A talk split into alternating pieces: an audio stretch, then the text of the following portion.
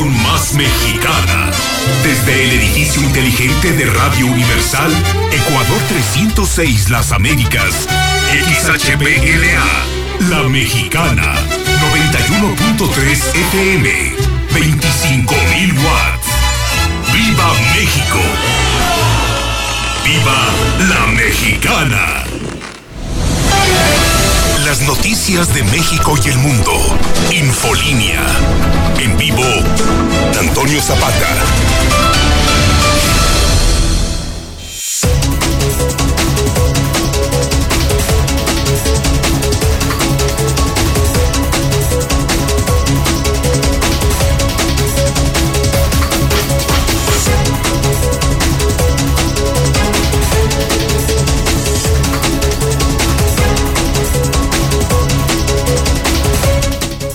Noches, bienvenidos a Infolínea de la Noche. Mi nombre es Antonio Zapata, el reportero. Y a continuación le tengo a usted las noticias más importantes ocurridas en Aguascalientes, en México y el mundo, y en la cabina del sheriff también, en las últimas horas.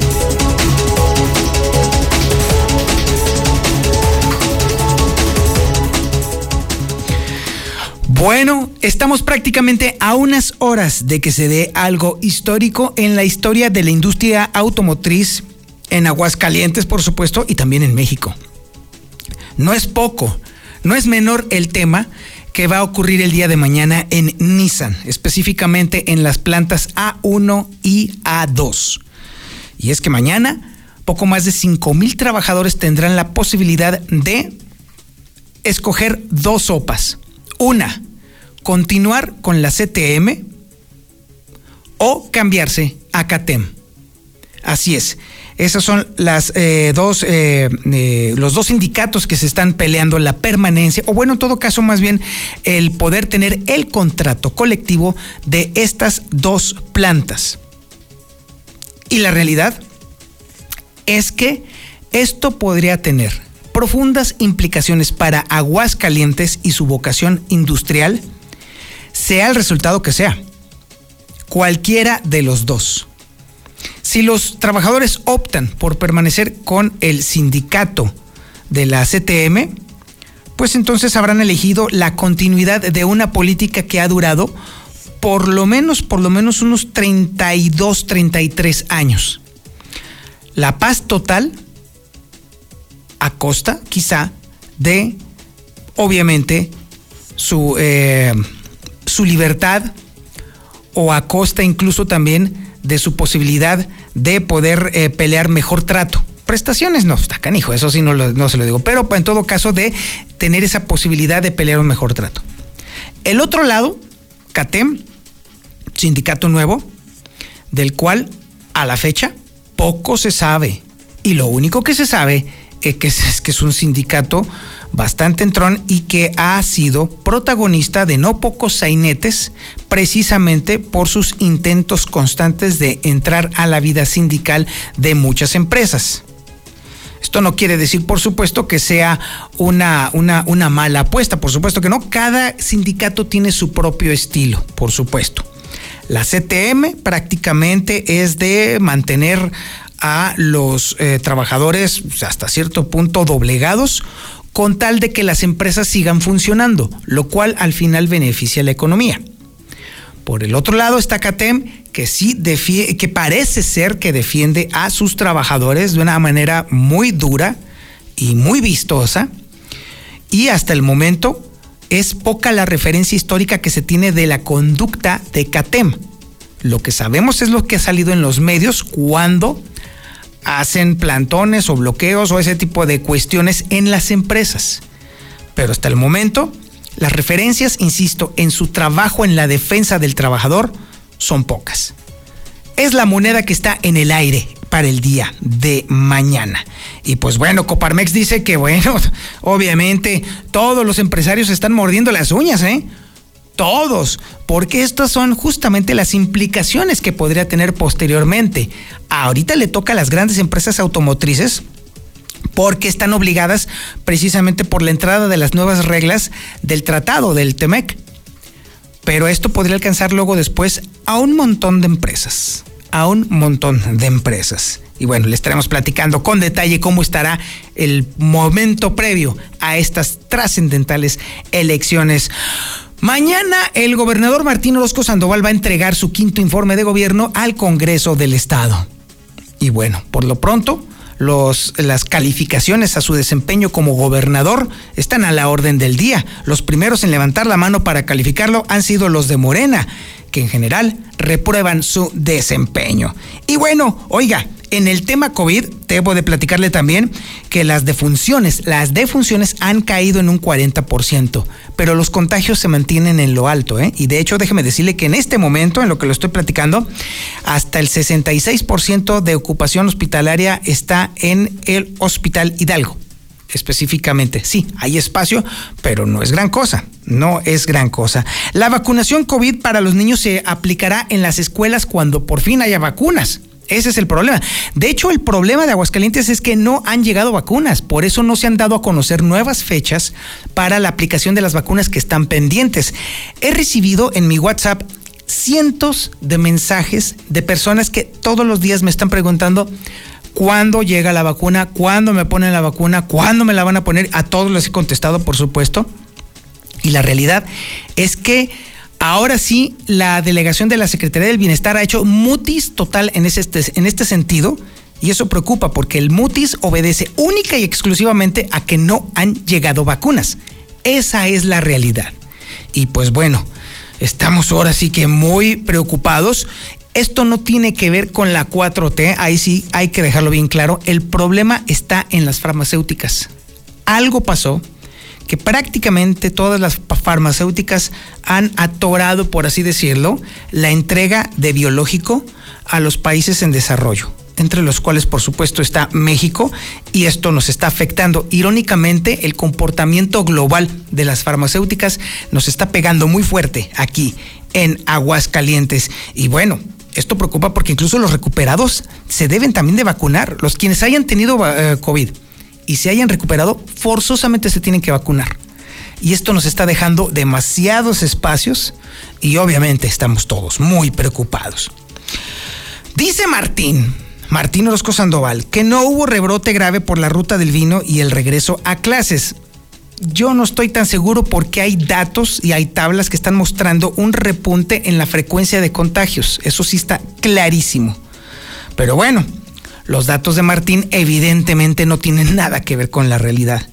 Y eso sí, aquí sí escabe un reproche que hizo Martín Orozco y bueno, que también creo yo que es necesariamente algo que debemos de reprochar todos. Y es que resulta que los jóvenes de entre 18 y 29 años de edad no prácticamente no se pusieron la segunda dosis de la vacuna. El primer esfuerzo por vacunarlos, que fue multitudinario, valió corro porque de esos muchachos que recibieron la primera dosis, 177 mil no fueron a su segunda dosis. 177 mil. Ese fue el tamaño del desperdicio de vacunas. Habiendo gente que está desesperada por recibir su, su, segunda dosis y que de pronto se hayan echado a perder todas esas vacunas, híjole, es, un, es algo imperdonable definitivamente. También tenemos el avance de la información policíaca más importante y relevante con Alejandro Barroso. Alex, ¿qué demonios pasó? Buenas noches. ¿Qué tal, Toño? Muy buenas noches. Pues sí, efectivamente, no podemos hablar de otro tema que no sea el que tenemos en boca todos, y es que una nueva narcoejecución fue la que se perpetró el día de hoy en San Cayetano. Un joven de 28 años de edad fue masacrado de al menos ocho balazos, dos de ellos en su cabeza, en, luego de un ataque certero, artero y eficaz. En esta ocasión, el sicario no falló, huyó en compañía de sus cómplices. Además, déjame platicarte, tremendo accidente. ¿Dónde crees? En el mismo cruce de toda la vida. Siglo XXI y Matías de la Mota o Jerónimo de la Cueva en Villas de Nuestra Señora de los Accidentes. De milagro de este accidente te tengo que hablar. Parecía que quedaba prensado atrapado e inclusive hasta sin vida y salió por su propio pie. Estamos aparentemente en lo que es un milagro y lo que también es una historia para replay. En el municipio de San Pancho, una joven mujer de 25 años cayó en una fosa, en una tumba de más de 4 metros de profundidad, tuvo que ser rescatada de milagro, no le pasó nada y por fortuna no se quedó ahí. Pero los detalles de esto y más te lo daré más adelante, Paño. Muchísimas gracias, Alejandro Barroso. También tenemos el avance de la información nacional e internacional con Lula Reyes. Lulita, buenas noches. Gracias, Toño. Buenas noches. La variante Delta en México pasó de 99 casos a más de 7 mil en tan solo cinco meses. Detectan 30 casos de la variante MU de COVID en Quintana Roo. Muere bebé de tres días por COVID. Era un niño sano sin comorbilidades, esto en, en Nuevo León. El mundo del espectáculo de luto. Muere Queta Jiménez, la prieta linda. Era de la época de oro del cine mexicano. Senador.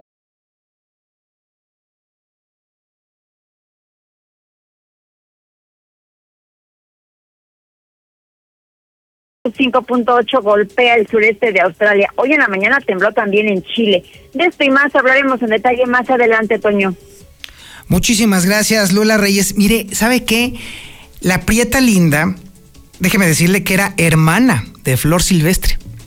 Digo, para que usted tenga esa referencia, se nos están yendo los grandes íconos de la época del cine de oro, sí. Así están las cosas. El avance deportivo lo tiene ni más ni menos que el Zuli Guerrero. Zuli, buenas noches. ¿Qué tal, señor Zapata, amigo? Escucha, muy buenas noches. De acá lo que es el Clásico Nacional de este sábado. Bueno, pues la Comisión Disciplinaria rechazó la apelación que había realizado el conjunto de las Águilas del la América en la expulsión de Sebastián Cáceres. Por ello, el jugador prácticamente está descartado para poder ver acción para dicho compromiso. Además, en el engaño sagrado el día de hoy, bueno, pues se presentó su técnico interino Marcelo Michele Año y el capitán no le saludó, es más, hasta lo ignoró. Así las cosas en la escuadra tapatía. También el día de hoy, bueno, se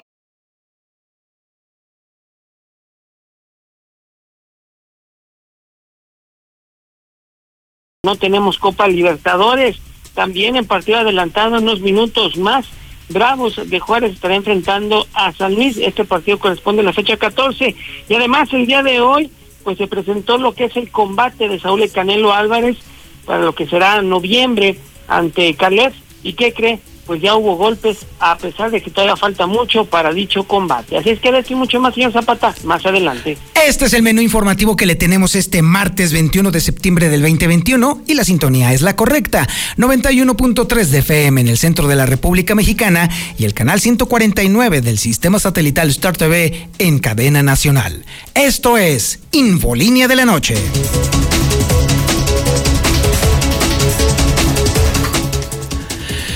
Marcela González nos va a platicar de la situación que prevalece en este momento en Aguascalientes con respecto a lo que va a suceder mañana. Sí, las votaciones que se van a dar en las plantas A1 y A2 de Nissan para escoger uno, quedarse con la CTM o dos, irse con CATEM.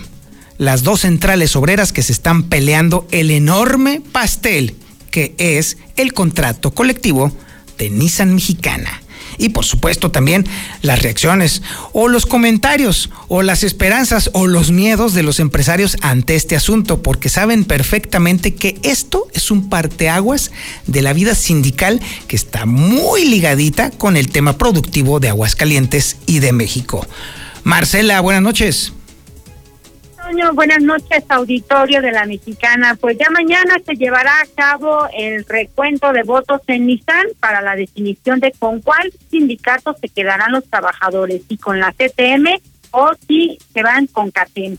Y bueno, de acuerdo a los listados de los trabajadores sindicalizados, mañana podrán participar, emitir su voto un total de 5.075 trabajadores.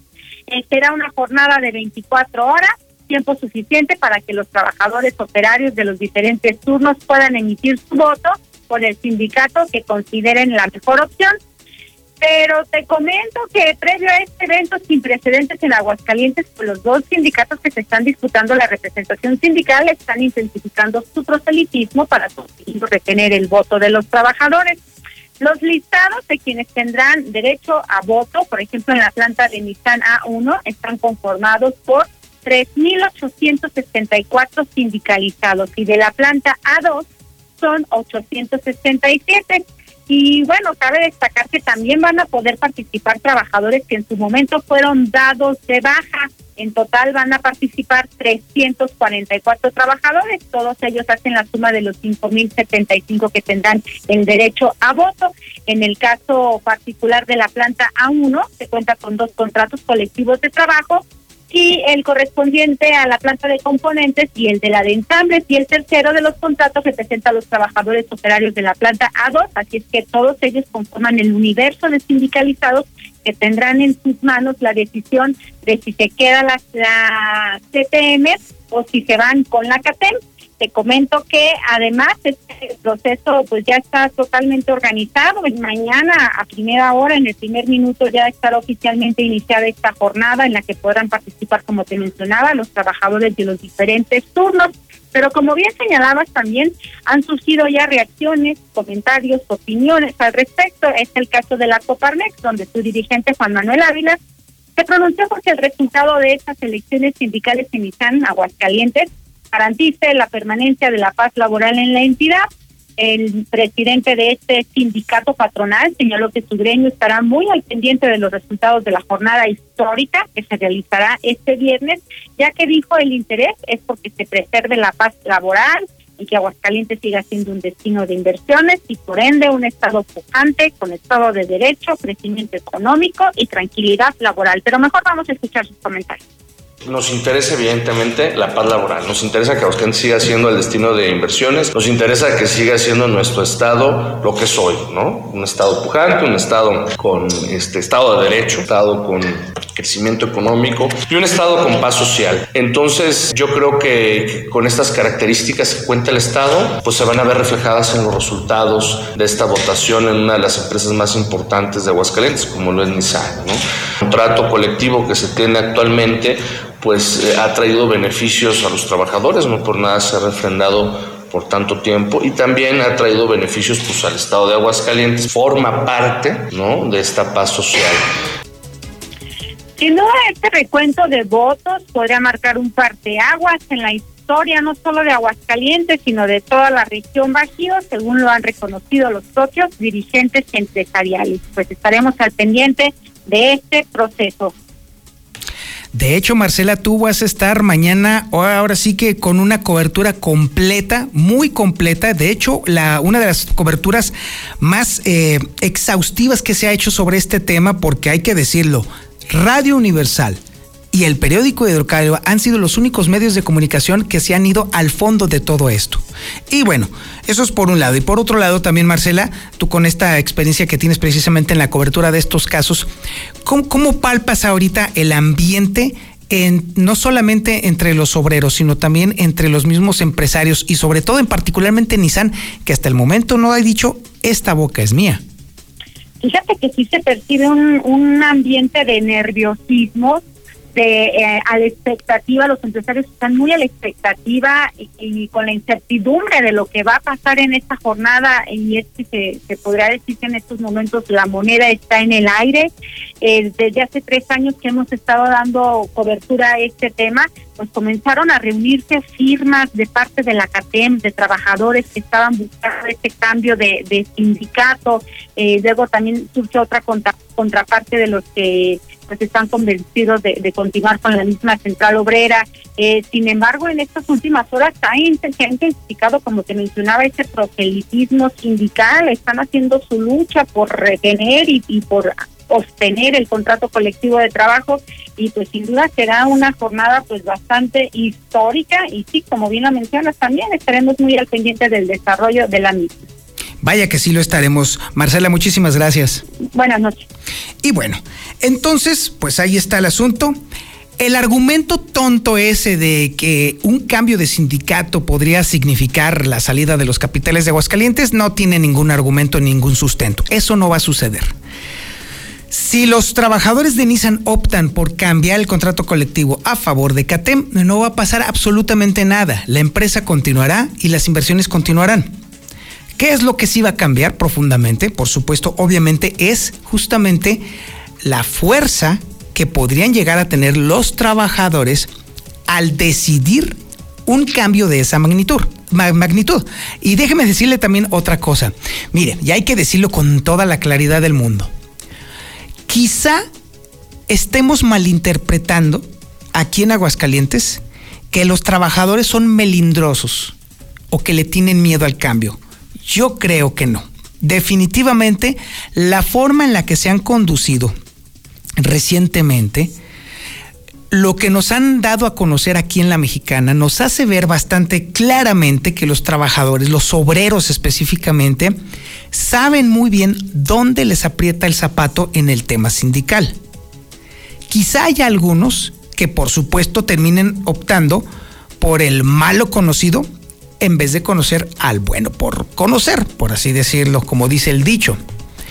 Pero creo que estos son una minoría hay una enorme mayoría que está desencantada por un sindicato que no les ha hecho fuertes en ningún momento y que ha permitido que se pisoteen sus derechos. Y hay que decirlo también muy claramente, y eso lo han dicho también en el mismo WhatsApp de la mexicana.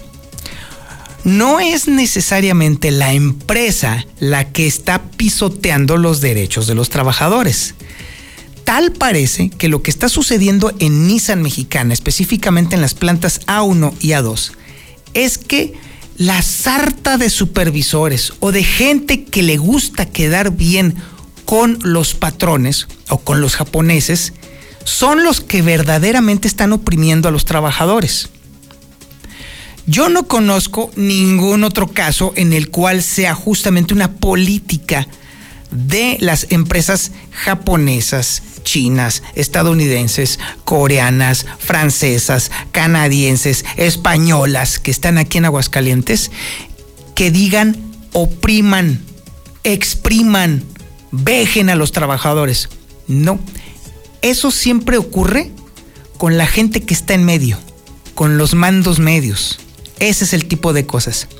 Si los trabajadores en estos días dan un trancazo en la mesa y dicen se acabó, no cabe duda que van a haber mejores tiempos en ese sentido, porque al final del día serán justamente los de los mandos medios los que van a sentir ahora sí que a ellos les aprieta el zapato. Vamos a un corte publicitario y regresamos. Esto es Infolínea de la Noche. Infolínea. Infolínea. Se ha desatado a nivel mundial por la bancarrota de la inmobiliaria china Evergrande eh, está pasándole factura a todos los mercados, ¿eh? Bueno, para empezar, déjeme decirle que el peso mexicano se sigue cayendo frente al dólar. Se compra en 19 pesos con 99 centavos y se vende en 20 pesos con 31 centavos.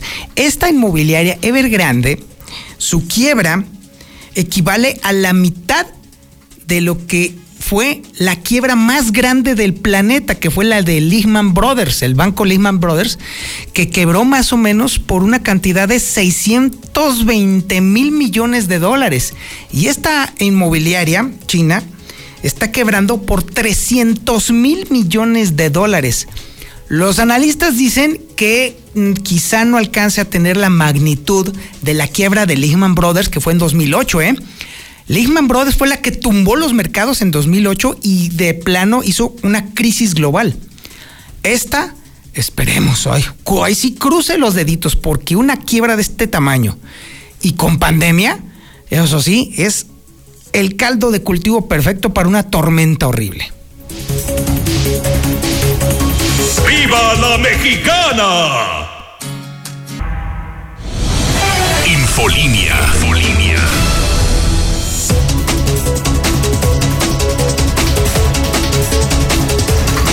Toño, pero ese Catén es como el peje, nomás prometen y el último salen peor. Buenas noches, Zapata. Qué bueno que ya no hay vacuna. Ahora sí, ya todos quieren y cuando les tocó nadie quería. Mira, mira. Hagan ejercicio, tomen agua, no fumen, no tomen, bueno, poquito ahí de vez en raro y coman bien de todo y miren, no pasa nada, todo perfectamente. Buenas noches, reportero. Mira, aquí CATEM no se ha acercado, no nos ha dicho qué, qué mejorías puede haber en el contrato colectivo. Entonces, estamos a la ignorancia pura, no sabemos nada qué ofrece CATEM. Pues yo creo que entrar en razón Aquí no hay más culpables más que los mismos que no quisieron irse a vacunar. Tomar decisiones extremas. No antros, no fiestas, no a los cines, no a la pachanga.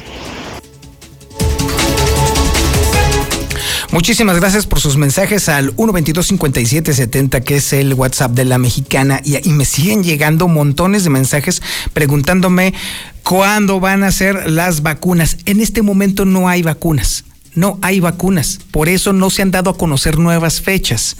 No hay calendario en este momento. Pero eso sí, en cuanto a mí me caiga el calendario, de volada se lo voy a mandar a todos mis contactos de WhatsApp. Eso es lo que voy a hacer. En cuanto lo tenga, lo tienen. Si usted quiere que le llegue esta información, pues entonces mándeme un mensaje de WhatsApp al 449-224-2551.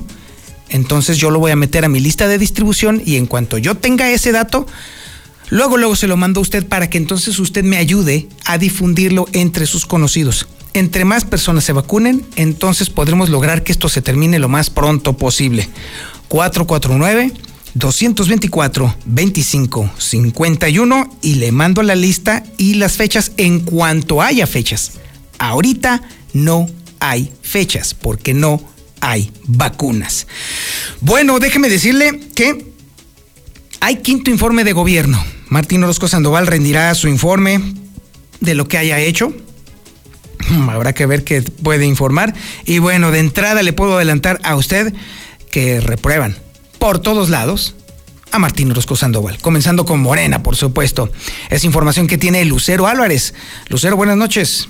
Gracias, Toño. Muy buenas noches. Efectivamente, el partido de oposición, el partido Guinda, está reprobando la gestión de Martín Orozco Sandoval. Y es que estamos a unas horas de que rinda su quinto informe de actividades como gobernador y el presidente del Comité Estatal de Morena, Eulogio Monreal, asegura que no cumplió con las expectativas y que incluso por el contrario estuvo utilizando el cargo únicamente para realizar funciones de partido y no para servir a la población. Pues en el orden del cumplimiento del Plan Estatal de Desarrollo, a mí me parece que no alcanza la aprobación por las razones que le he mencionado, porque el gobernador se ha dedicado y toda su planilla, todos sus colaboradores se han dedicado a hacer campaña. Nada más y nada menos que el día sábado que yo he señalado, aparentemente se está dedicando a hacer informes parciales, seguramente para ganar mayor posicionamiento y lo único que está haciendo es desviar más recursos. Eso fue lo que aseguró el ojo Eulogio Monreal y manifiesta que sí, lo único que se está haciendo son actividades partidistas y al cuestionarle sobre al aplicarle alguna calificación a la gestión de Martín Orozco, dijo simplemente que no aprobaba. Hasta aquí la información. Muchísimas gracias, Lucero Álvarez. ¿Usted aprueba o desaprueba a Martín Orozco? ¿Usted cree que ha hecho un buen trabajo? ¿Usted cree que ha hecho un mal trabajo? Mándeme su mensaje de WhatsApp al 449-122-5770, el WhatsApp de la mexicana.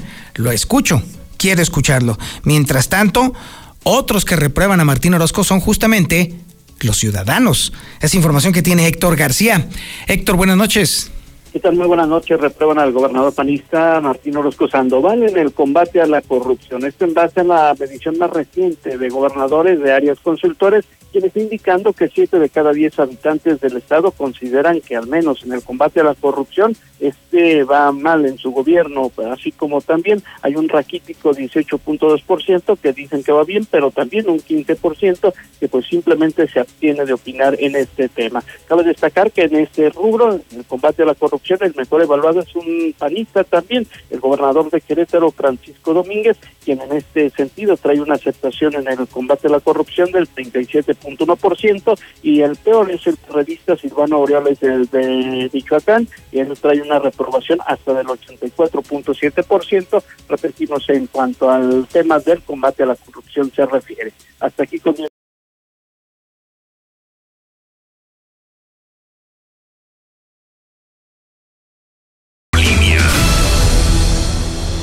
Infolinia. Es el momento de conocer la información policíaca más relevante de Aguascalientes y definitivamente hoy sí estuvo movido. Regresan las ejecuciones. De hecho, nunca se fueron. Alejandro Barroso, buenas noches.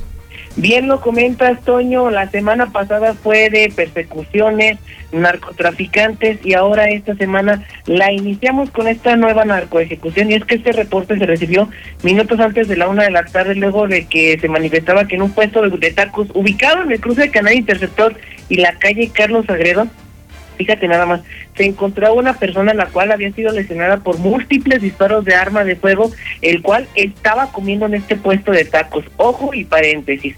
Esta misma esquina, Toño, hace poco menos de un año, fue escenario de un violentísimo asalto a un punto de venta que está a dos locales de donde fue esta ejecución.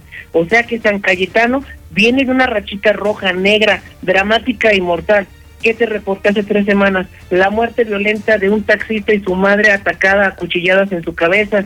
También la casa que fue robada y asaltada, que se robaron una caja de seguridad, una caja fuerte. ¿Qué demonios pasa en San Cayetano? Hoy, nuevamente, la máxima expresión de la violencia llegas a este punto. Y es que en este lugar un joven que estaba degustando sus sagrados alimentos, unos tacos que se estaba comiendo en el lugar, llegaron unos sujetos a bordo de un vehículo Volkswagen Jetta en color negro. Descendieron del vehículo y a mansalva, a quemarropa, a corta distancia y con todo bien planeado, atacaron a este joven quitándole la existencia minutos después de que fuera trasladado al hospital de General Miguel Hidalgo. Los hechos, como te platico, sucedieron en este puesto de tacos. Una vez que los sicarios eh, localizaron a su víctima, no duraron ni un minuto en atacarlo con una arma aparentemente 9 milímetros y con ocho disparos, estos sujetos abordarían este mismo vehículo y escaparían del blasón acero. Sin embargo, en el trayecto, punto importante de la investigación, Toño, es que estos sujetos se cambiaron de vestimenta, se cambiaron de ropa y en calles aledañas iban tirando las prendas que usaron en la ejecución, todo esto para despistar evidentemente la descripción inicial de los diversos sujetos que actuaron en esta en este ataque. Sin embargo, al lugar de los hechos, una vez que se reporta al 911, llegaron elementos de la Policía Municipal, Estatal, Ministerial, llegó Dirección de Investigación Pericial, llegó el helicóptero Halcón 1. Sin embargo, después de este despliegue impresionante de cuerpos de emergencia y de seguridad, no hay detenidos hasta este momento. Este joven, en condiciones graves, con dos impactos de arma de fuego en su cabeza, fue trasladado con vida a las instalaciones del Hospital Miguel Hidalgo, donde después de una hora de que los médicos luchasen por intentar estabilizado, estabilizarlo para meterlo a quirófano, las lesiones cobraron mella en su cuerpo y finalmente dejó de existir. En el lugar de los hechos, pues se hizo cargo personal de la UMAI, que es la Unidad Municipal de Atención Inmediata, y la el personal de la Dirección General de Investigación Pericial para empezar a recabar este rompecabezas y poder dar con estos sicarios que perfectamente armados y estructurados le dieron muerte a este joven de tan solo 28 años de edad, generando con ello pues una de las muertes más violentas, certeras y de pues de forma cobarde porque fue por la espalda, Toño, como le quitan la existencia a este varón. También otro accidente que ha llamado poderosamente la atención fue la que reportábamos en vivo y en directo desde la Nota Roja y es que en el cruce de la Avenida Siglo XXI y Matías de la Mota o Jerónimo de la Cueva se estaba reportando que por enésima ocasión un vehículo pesado, en este caso un tráiler con caja seca, se había quedado sin frenos luego de que al llegar al cruce de de, estas citadas calles no pudo frenar impactando varios vehículos. Sin embargo, la parte más afectada sería un vehículo Hyundai en color negro de la eh, modelo i10 el cual quedó pensado entre el tráiler, un poste de la Comisión Federal de Electricidad y varios árboles en el río que cruza la zona de Villas de Nuestra Señora de la Asunción. Debido a lo aparatoso del accidente, se tuvo que desplegar un operativo impresionante por cuerpos de emergencia entre Protección Civil, bomberos, paramédicos, Cruz Roja y personal de la Policía Vial. Al lugar de los hechos empezaron a valorar y sacar a los lesionados. De milagro, Toño, déjame platicarte que el conductor de este vehículo Hyundai color negro Solamente tuvieron que llegar los bomberos a hacer algunos movimientos con las quijadas de la vida para lograr destrabar las puertas y ¿qué crees? Este hombre hoy vuelve a nacer. Ni un solo rasguño de milagro le ha sucedido a este hombre.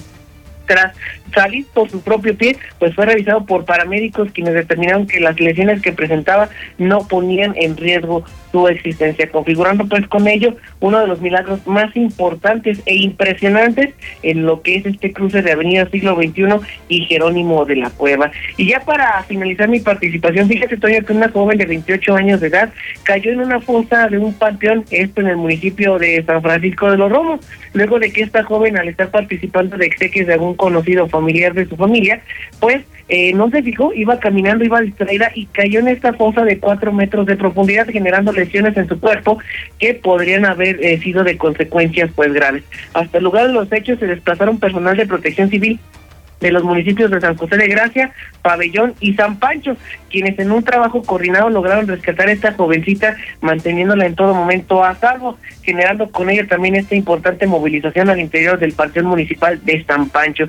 Una vez que entregan los rescatistas eh, a esta joven lesionada a los paramédicos, determinaron que esta jovencita, por fortuna, tampoco presentaba lesiones que ameritaran su traslado a alguna instancia hospitalaria, para la revisión, simplemente le sobaron, le pusieron ahí una bendita, un curita y vámonos, tiene una anécdota que contar. Por lo bueno de esta situación es que no hay nada que lamentar más que el sustote que se metió esta chava. Mi querido Toño, por el momento esperemos que el agua y las ejecuciones paren por esta noche, sería lo más importante en materia policíaca.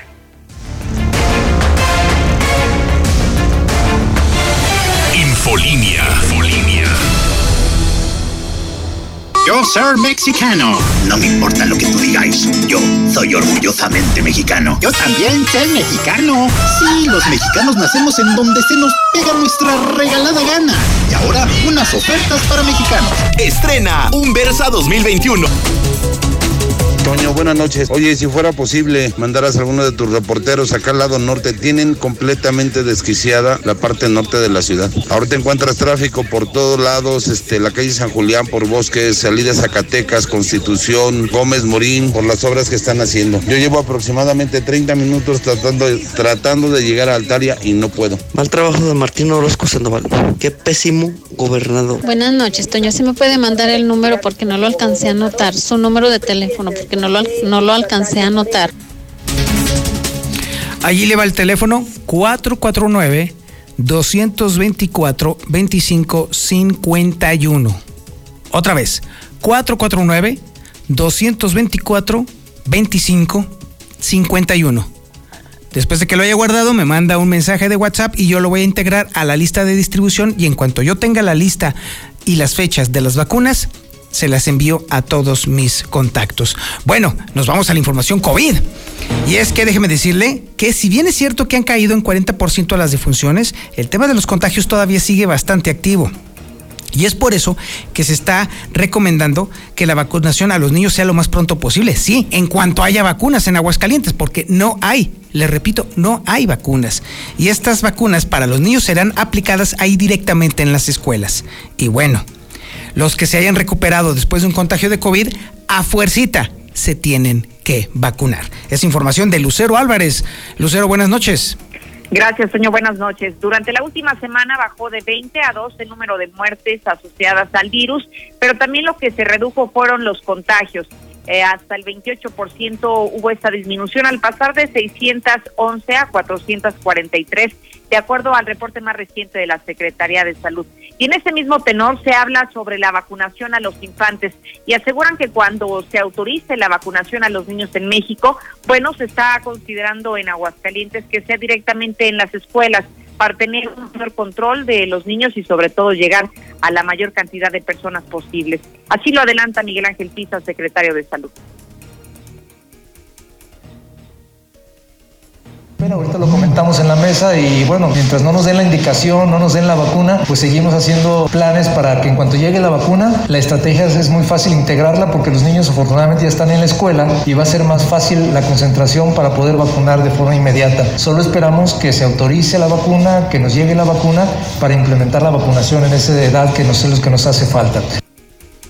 Finalmente, y a pesar de que en este momento no existe una jornada de vacunación vigente en Aguascalientes, llama el Seguro Social a que a todas aquellas personas que ya se recuperaron del virus acudan no solo a recibir la primera, sino ambas dosis contra el COVID, luego de que esto, bueno, pues les va a ayudar a que si se vuelven a infectar, al menos no recaigan directamente en el hospital en una situación grave derivado del coronavirus.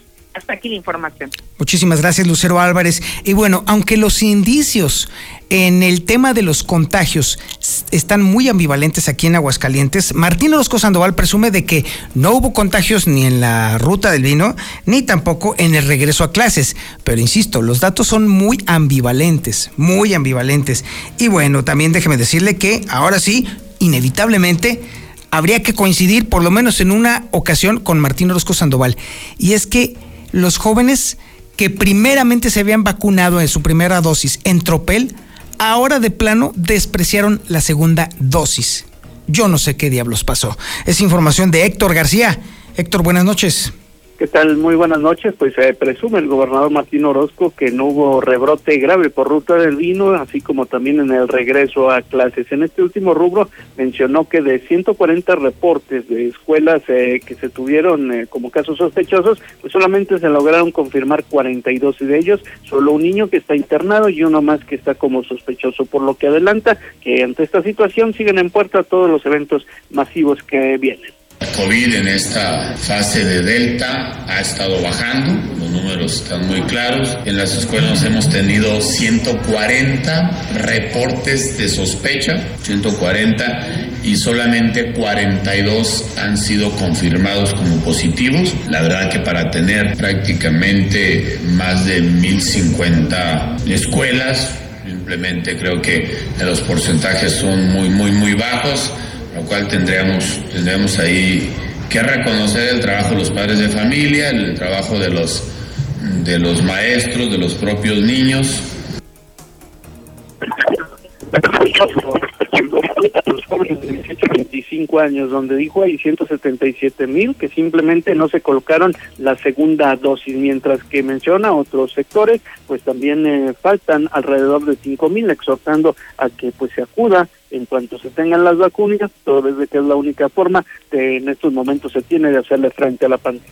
Ahorita el rubro que más necesitamos la vacuna es en el 18 al 29, que es la segunda dosis, donde prácticamente nos faltan de los que acudieron, nos faltan 177 mil dosis aproximadamente para la segunda para la segunda dosis de los jóvenes.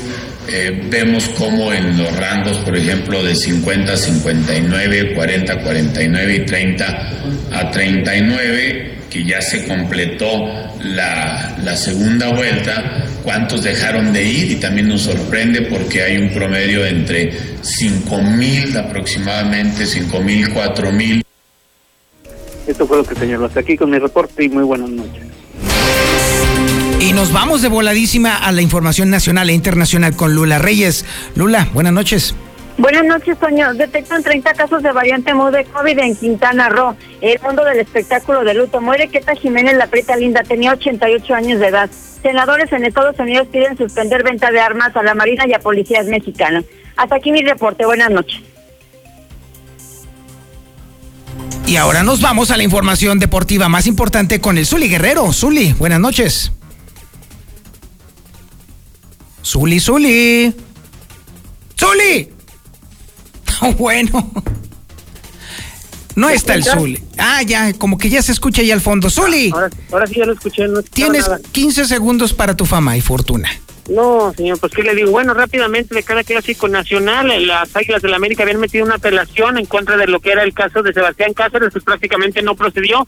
También el día de hoy, bueno, el presidente de las Águilas del la América, dueño de Televisa, Emilio Azcárraga, visitó el conjunto de Cuapa para desearle suerte de cada clásico. Por cierto, también que el día de hoy, me, Michel Leaño, pues el técnico interino del conjunto Tapatío se presentó, no lo saludó el capitán eh, J. Molina, señaló que ni siquiera, pues, eh, tuvo la intención de hacerlo que porque ya lo había hecho antes y por eso lo ignoró. Bueno, pues así las cosas. Además, de también unos minutos más en partido de la jornada 14 adelantado, cuál estará enfrentando al conjunto de San Luis. Y además, el día de hoy también en Estados Unidos, Saúl Canelo Álvarez hizo la presentación de su combate que va a ser el 6 de noviembre ante Caleb.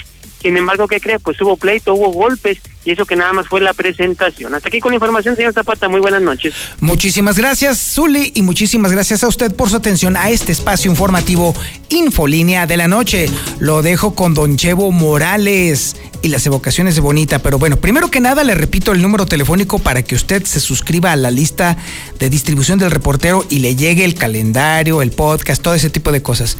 449 224 2551. Y ahora sí, como todas las noches, pórtese mal, cuídese bien y niéguelo todo.